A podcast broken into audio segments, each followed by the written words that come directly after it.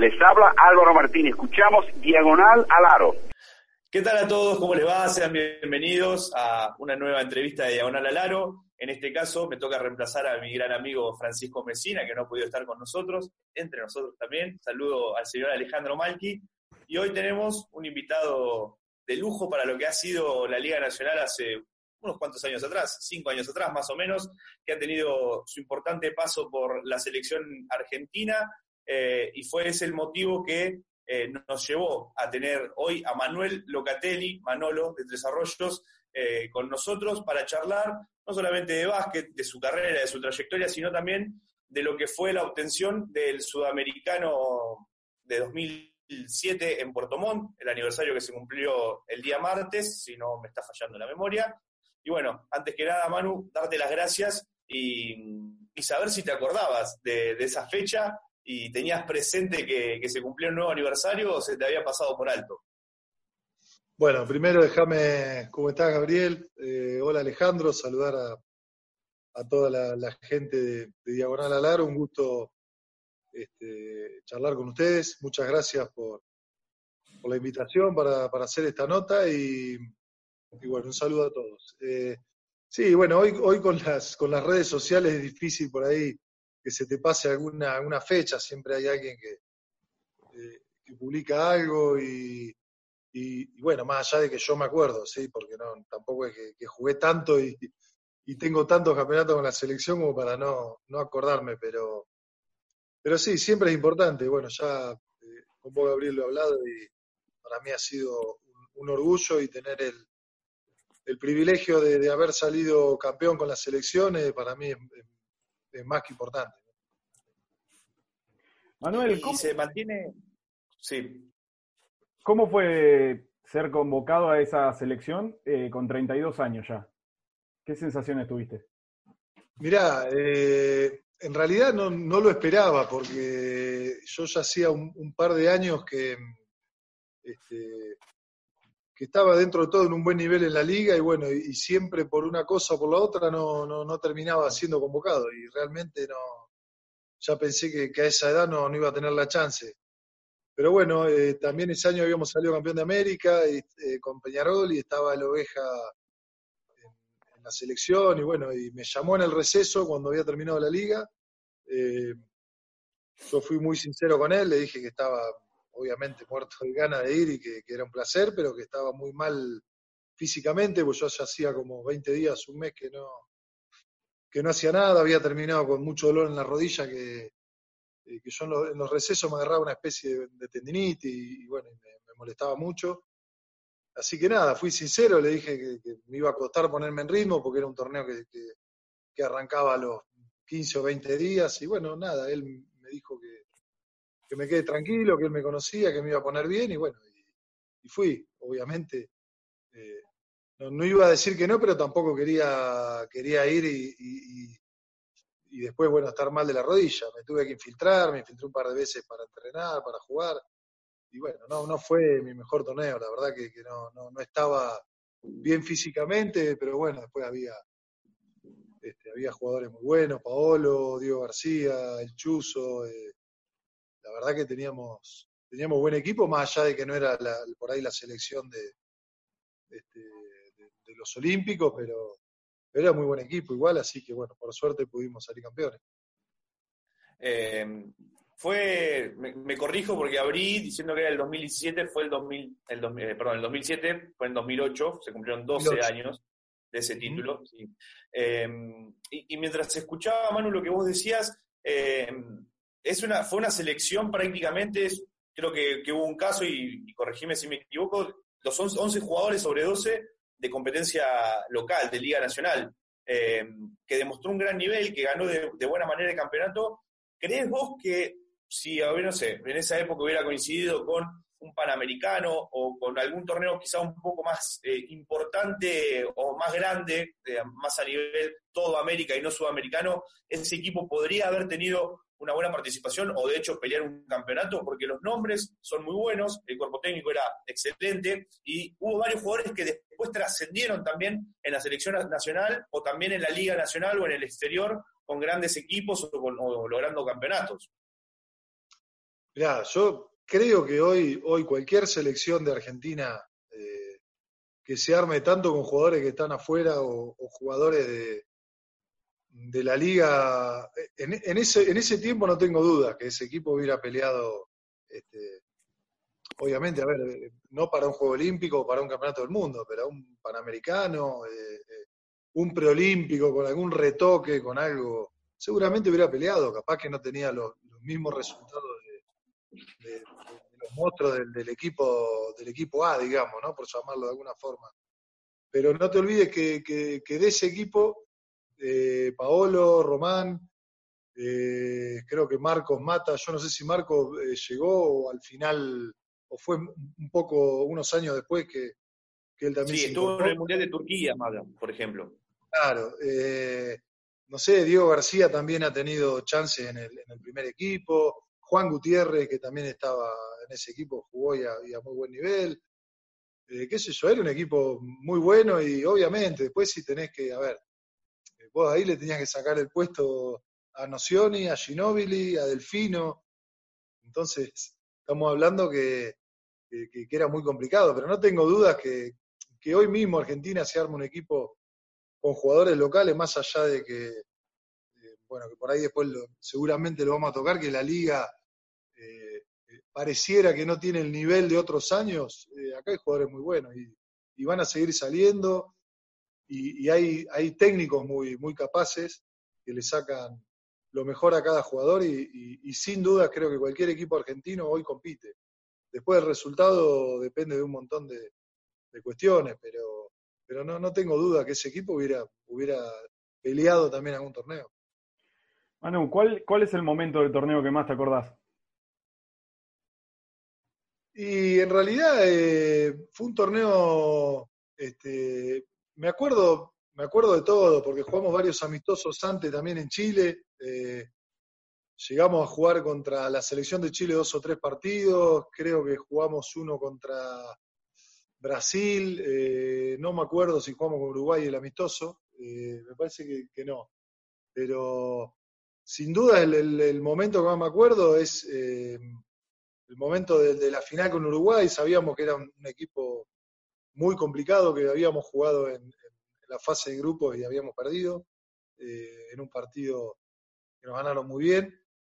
Y en la final me parece que, que se demostró el, mejor, el, mejor juego de equipo, eh, lo dominamos bastante y, y, bueno, y después recuerdo cuando salimos campeones, ahí, ahí te das cuenta realmente que más allá de que no es el torneo eh, más importante con, con, lo que después pasó con toda, o, lo que había pasado y lo que pasó después con la generación dorada, para mí es algo que, tiene mucho valor por, por dónde ve, por de dónde vengo y, y, el sueño que fue para mí jugar en, en la selección.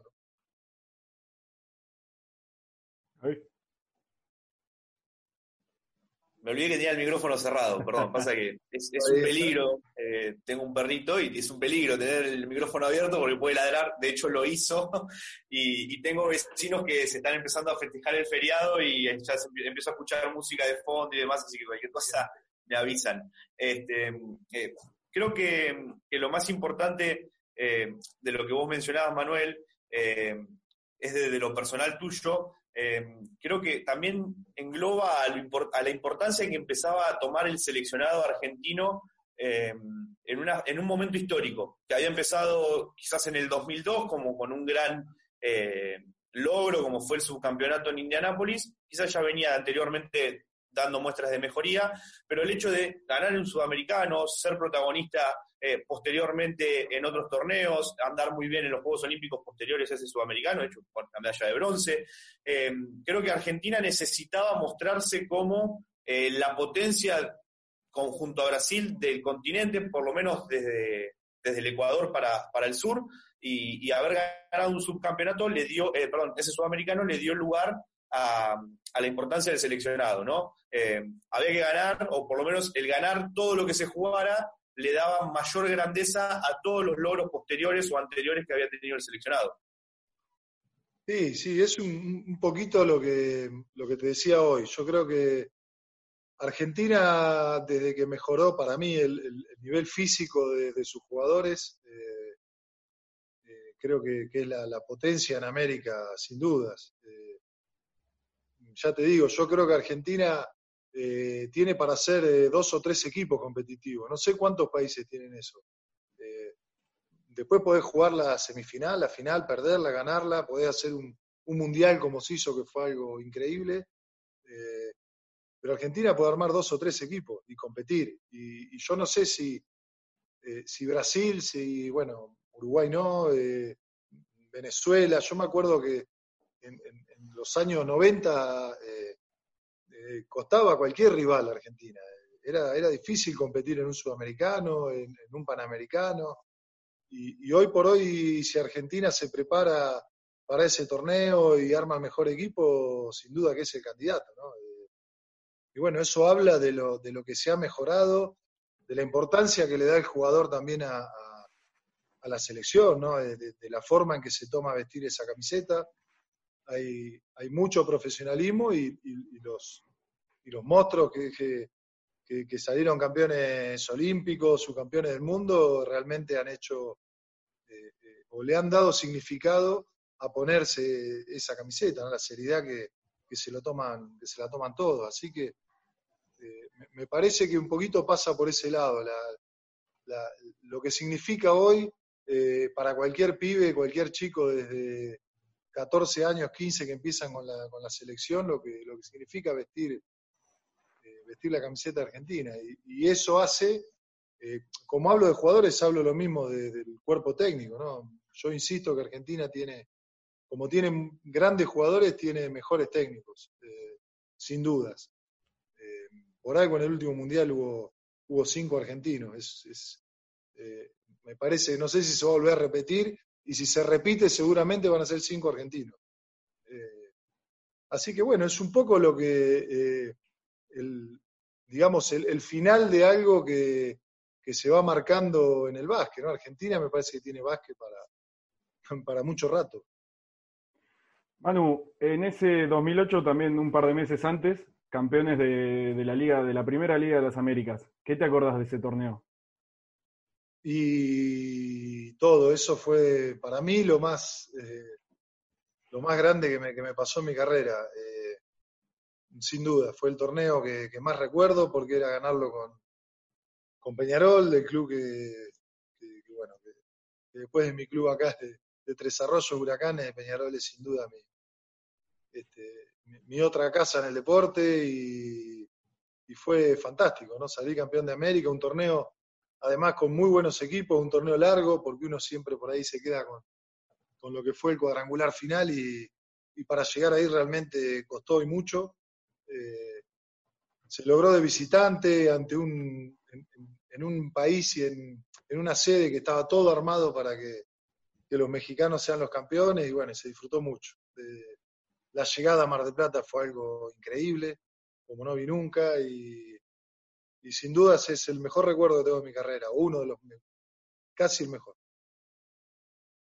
Eh, vuelvo un poquito a la selección. Eh, entiendo que, por ahí, Ale, fuiste más a lo que fue el año para, para Locatelli en el, 2008, eh, ese verano con Peñarol, después en invierno con, con el seleccionado nacional.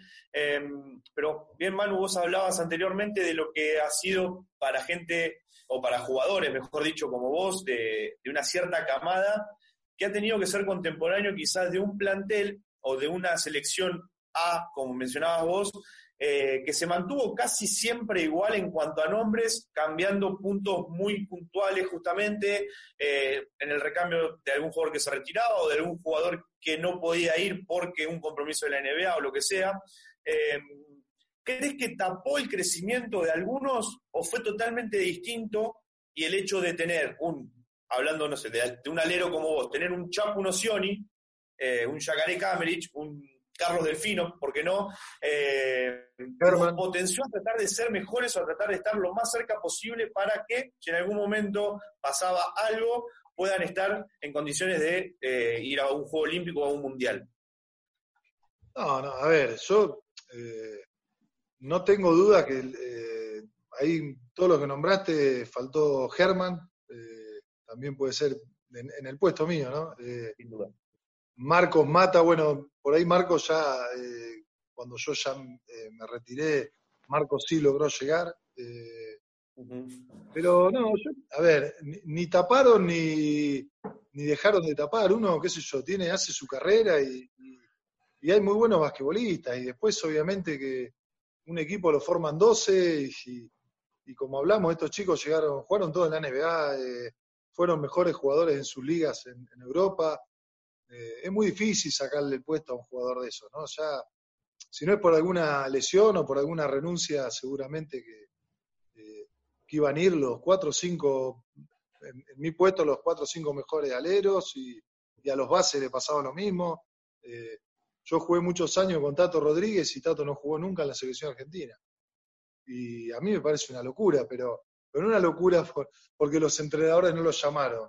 Me parece una, ahí te das cuenta la, eh, los bases que teníamos en la selección para que tanto no tenga una convocatoria. Eh, más allá que después hubo convocatorias sudamericanos o, o, panamericanos, o el torneo, no sé, había un torneo en Australia que no me acuerdo cómo se llamaba, y se hacían selecciones B, pero bueno, ahí por ahí ya era eh, quién era más cercano al técnico que lo armaba y demás. Eso pasa, pasa también. Eh, sí, o quizás se iba al jugador joven con proyección, eh, que, o, algún jugador que por ahí conocía más el técnico o le tenía más confianza a ese jugador que a otro. pero bueno, ¿por qué lo nombro a Tato? Porque digo, yo sé lo que es como jugador Tato. Tato es un fenómeno cuando lo hace y, que no haya estado en un sudamericano me parece algo eh, eh, anormal, pero esto no es eh, desmereciendo a los técnicos a quien no lo llevó, sino es para, para hablar de lo bueno que eran los que estaban.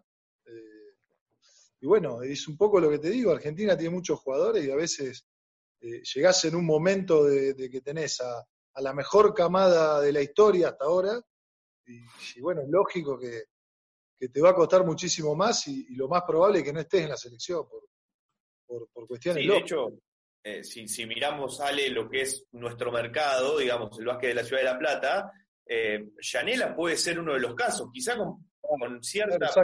bueno, yo con Nico jugué... Llegada a la selección, pero muy poca, muy poca. siendo obviamente un tipo de la edad muy, muy cercano a Pepe Sánchez y a, Alejandro Montequia y también a Pablo Prigioni. O sea, fue el cuarto base, creo, de la era y, jugó casi nada en la selección. Yo con Nico jugué, eh, jugamos de compañero selección de provincia, eh, en mayores y en sub-22. Y Nico es un crack, Nico es un fuera de serie, jugando al básquet, bueno, y como persona, ni hablar. Eh, pero bueno, ahí tenés otro caso. jugó muy pocos torneos Nico con la selección y también, seguramente si hubieran estado, yo siempre digo que hay jugadores que si fueran uruguayos tendrían 10 años de selección argentina. Pero no es por desmerecer a, Uruguay, que tiene jugadorazos y, en gran nivel, pero por ahí tiene menos cantidad. Eh, menos cantidad. Entonces, es un poco lo que yo te decía. Yo no sé si Uruguay puede hacer dos, tres, cuatro selecciones. Argentina sí, tranquilamente. Seguramente la que va a salir campeón es la que esté en eh, eh, Escola, la que esté eh, bueno, más vale, pero, pero sí, pero está bueno eso, ¿no? Está, me parece que es algo positivo y que habla, habla lo que es el básquet argentino realmente, que, tenga para elegir hoy, eh, eh, o, desde el año 2000 hasta el 2020, por año podés elegir 6, 7 bases para la selección, 8 si querés. Es un disparate, no, no, no sé cuántos países tienen eso. Manu, en ese mismo 2008 que, hablaba, eh, que, jugaste, eh, hay dos bases, Gerbaudo y de los Santos, que en ese momento eran las promesas de, Argentina, y siempre se habla de que la camada desde el 85 hasta la 89 eh, fue como, como que no dio el paso siguiente. ¿Por qué crees que pasó eso? ¿Es parte de esto de que, de que se hayan, hayan estado en tanto nivel durante tanto tiempo la generación dorada o crees que también le faltó un poco a ellos? Y a ver, tendría que tener eh, eh, bien presentes eh, los jugadores que son de esa camada. Creo que está también, debe estar Vega. Vega, por ahí Mata sería el, representante de esa camada, pero. Sí, sí. Sandes. bueno, a ver, es un poco, va todo en, lo que estamos hablando. De, no sé, de esa camada capaz que hay algún base eh, que después trascendió más que Gerbaudo y, de los Santos, por eso no, los tengo tan presentes ahora. De todas formas, siempre digo que eh, es, muy difícil hoy comparar la carrera, a ver, por ejemplo, eh, Locatelli, vos comparás mi carrera con la de Germán, la de Nocioni, la de Delfino, y, yo no me puedo sentar a hablar dos segundos. Y a estos chicos seguramente les pasa lo mismo. Lo, que no quita, lo que no quita que no hayan eh, eh, tenido una carrera eh, muy buena, exitosa, y pibes que han logrado muchísimas cosas. después, obviamente, están el, el, el, distinto o el, que, o el que hoy hace una carrera es mucho más importante. A veces también tiene que ver, eh, en la época mía me acuerdo que estaba de moda el tema de, los jugadores comunitarios. Eh, ahí esa, es la mía, ¿ves? Esa es la que ladró, es la chiquitita mía. y, ahí, en esta época, están, respondiendo, desde acá, mirá, la escucharon, me ah, parece. La escucharon. Eh, este, en, la, en, la, época mía se usaba mucho el jugador comunitario, el extracomunitario y demás. Y el que tenía pasaporte se iba a jugar a Europa. Y iban de, en bandadas, se iban a Europa a jugar. Eh, también fue una época del 2000, 2001, 2002 que yo nunca pude hacer el, pasaporte. Porque no, porque el Locatelli, eh, en vez de ser italiano, mi, el padre, el abuelo de mi viejo era suizo. Y Suiza estaba fuera de la comunidad europea. Y a muchos chicos también le ha pasado eso, que por ahí eh, eh, no pudieron continuar la carrera en Europa, porque para ir a jugar como extranjero en ese momento iban, eh, creo que fue Oberto y, algún otro crack, como extranjero. Como comunitario costaba mucho más, ¿no? es la verdad. si necesitas atender o calmar a las fieras, no hay problema, ¿eh? Sí, sí, no, ahí están Ahora en cualquier momento va a aparecer el chiquito. Nina. se puede cortar, se puede cortar, no pasa nada. Después lo cortamos, ¿no? Sí, sí, queda tranquilo, tranquilo. Igual no pasa nada, se sale el carro. Es parte de la, de la cuarentena, ¿no? Sí, ya nos ha pasado con todos, así que. Ahí está.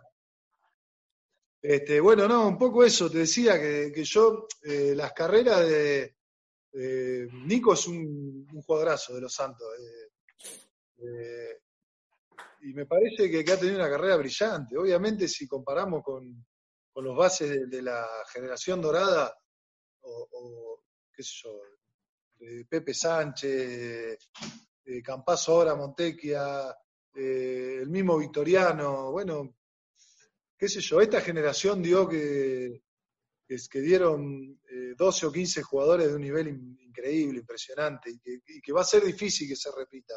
Más allá, más allá de, que, hoy somos subcampeones del mundo, eh, esa, esa generación fue, fue increíble. Eh, Manu, cuando en el año 2016, hace cuatro años ya, en desarrollo yo fui a tu casa, te hice una nota para Diagonal al Aro, eh, que hoy no está subida porque cuando cambiamos eh, no sé qué, que ya le sabe, este, se, perdió esa nota. Eh, un, día trágico que se borró todo lo de Diagonal al Aro y bueno, hubo cosas que se recuperaron. Esta se recuperó hace muy poco y me parece que es un muy buen momento para volver a subirla. y recuerdo que, y también leyéndola anteriormente, vos hablabas de que, estamos hablando del 2016, ¿sí? O sea, contextualicemos, no ahora, 2016, eh, después de, o previo a los Juegos Olímpicos. Eh, sí, vos decías que Argentina la veías muy bien en la base, que la, transición o el recambio en la base estaba cubierto, eh, con Campazo y con la Provítola, un poquito más adelante apareció una vistosa. ¿Cómo? Me fue bien ahí. Ahí estuviste muy bien, ahí estuviste muy bien. Pero después los mataste, los pobres pibes. eh, no, no, es que los mataste, sino que eh, fuiste como tuviste mucha cautela y también eh, fuiste hacia el lado quizá negativo o pesimista en el hecho de que no lo veías bien o no creías que haya mucho material para explotar. El paso de los años, por suerte, eh, demostró lo contrario, reafirmó lo de los bases con, bueno, con creces y también reafirmó la aparición de eh, Garino, eh, Gabriel Deck, Brusino y tantos otros más, Maxi Fielerup, que creo que vos todavía ni lo pensabas y, también apareció. claro. Em, ¿Crees que yendo en esa línea temporal, ¿no? De cuatro años de, de esa nota a esta nueva nota que te estamos haciendo, eh, ¿Crees que en Argentina hubo una explosión, un salto de calidad muy grande? ¿O fueron jugadores que quizás estaban un poco tapados o eran muy jóvenes y crecieron de golpe y muchos se encontraron con ellos casi eh, sin conocerlos o conociéndolos muy poco de la Liga Nacional? No, yo, a ver, eh, seguramente si, me traslado al, al 2016 y, y, me, acuerdo, o no me acuerdo lo que dije en ese momento, pero sí lo que pensaba. Eh, reemplazar a, la generación dorada, al, último gran equipo de Argentina, no era una tarea fácil. y no estaban los planes de nadie de que, de que se dé tan rápido un resultado como, como se dio ahora, ¿no? Eh, en el 2016 yo fui, yo estuve en la cancha y realmente el equipo a mí no, no, me, no me gustó. A ver, que se entienda, para lo que, lo que venía siendo la selección argentina y viendo ahora lo que jugó esta selección en el último mundial. O sea, evidentemente era un equipo que estaba haciendo un proceso de, cambio, de, una generación que, iba dejando iba dejando la selección y de pibes con una capacidad, un talento enorme, como en ese momento Campazo, La Provítola, eh, eh, Garino, eh, eh, como es el otro chico, el tirador Brusino. Después creo que se suma D con, en, un nivel espectacular. Bueno, a ver, hoy tenés tres jugadores en Real Madrid, seguramente Volmaro en el Barcelona, que para mí es un crack, ese pibe la rompe toda. A ver, en el momento que yo lo dije, seguramente mucha gente pensaría, porque reemplazar a, a Ginobili, reemplazar a, Nocioni, reemplazar a Delfino, a Huberto, a Escola, que yo pensé que Escola en Río era su último torneo y, creo que, la mayoría pensábamos eso. Y después Escola en el 2000, 2019, eh, eh, este año, 2020, eh, perdón, 2019, termina siendo para mí el mejor jugador del torneo. O sea, no es culpa mía, es culpa de Escola. Eh, claro, es una locura. Escola en el 2016 en Río no tuvo un buen torneo, lo dice él. Eh, y, ahora el último mundial fue el mejor jugador. Eh, y después un poco es, ponernos en, conocimiento de que, wow, Argentina sigue teniendo un buen básquet y van a salir jugadores por más que la liga decaiga o pensemos que la liga eh, está baja, van a seguir saliendo chicos y jugadores porque, porque ya lo tenemos incorporado y porque hay talento, porque, como te dije, hay buenos técnicos. Pero bueno, en, ese punto por ahí le erré, pero no estaba lejos de lo que en ese momento pasaba en el básquet. Estábamos despidiendo una generación muy buena. Seguro, seguro. Eh, hablo por Ale, eh, adherimos los dos en el pensamiento. Eh. De hecho, Ale editó mi nota y sí, obvio, pensábamos los dos, estábamos los tres alineados en, esa idea. Y, creo que también en ese momento se pensaba que había jugadores que podían llegar a progresar o a ser jugadores importantes de, la selección argentina, que finalmente no lo fueron. Entre el 2016 y, y el 2019 creo que el remolino que hubo alrededor del seleccionado fue algo no visto desde el 2002 para la fecha, por lo menos, y que terminó acomodándose y encauzándose hacia un buen lugar. Sí, sí, totalmente de acuerdo. Eh, pero bueno, siempre vamos a terminar en lo mismo. Eh, es un, cuerpo técnico que, se ha mantenido, yo digo, ¿cuántas selecciones tienen tres técnicos en 20 años? No, existe, o, cuatro técnicos con, con Vecchio en 20 años. Es, es, imposible. Y, bueno, eso tiene su, su rédito también. Eh, y, nuestra Liga Nacional es, muy competitiva, es muy buena, es eh, sin duda la mejor de Sudamérica. Va a tener años que, o posiblemente capaz que, la próxima Liga de Brasil sea un poquito mejor que la nuestra, pero por una cuestión económica. Eh, enseguida nos vamos a recuperar y va a volver a ser la, la, mejor liga y, bueno, eso después se ve en el nivel de la selección, sin duda. Bien, cortamos, Ale, entonces, y, hacemos un segundo bloque. Vale.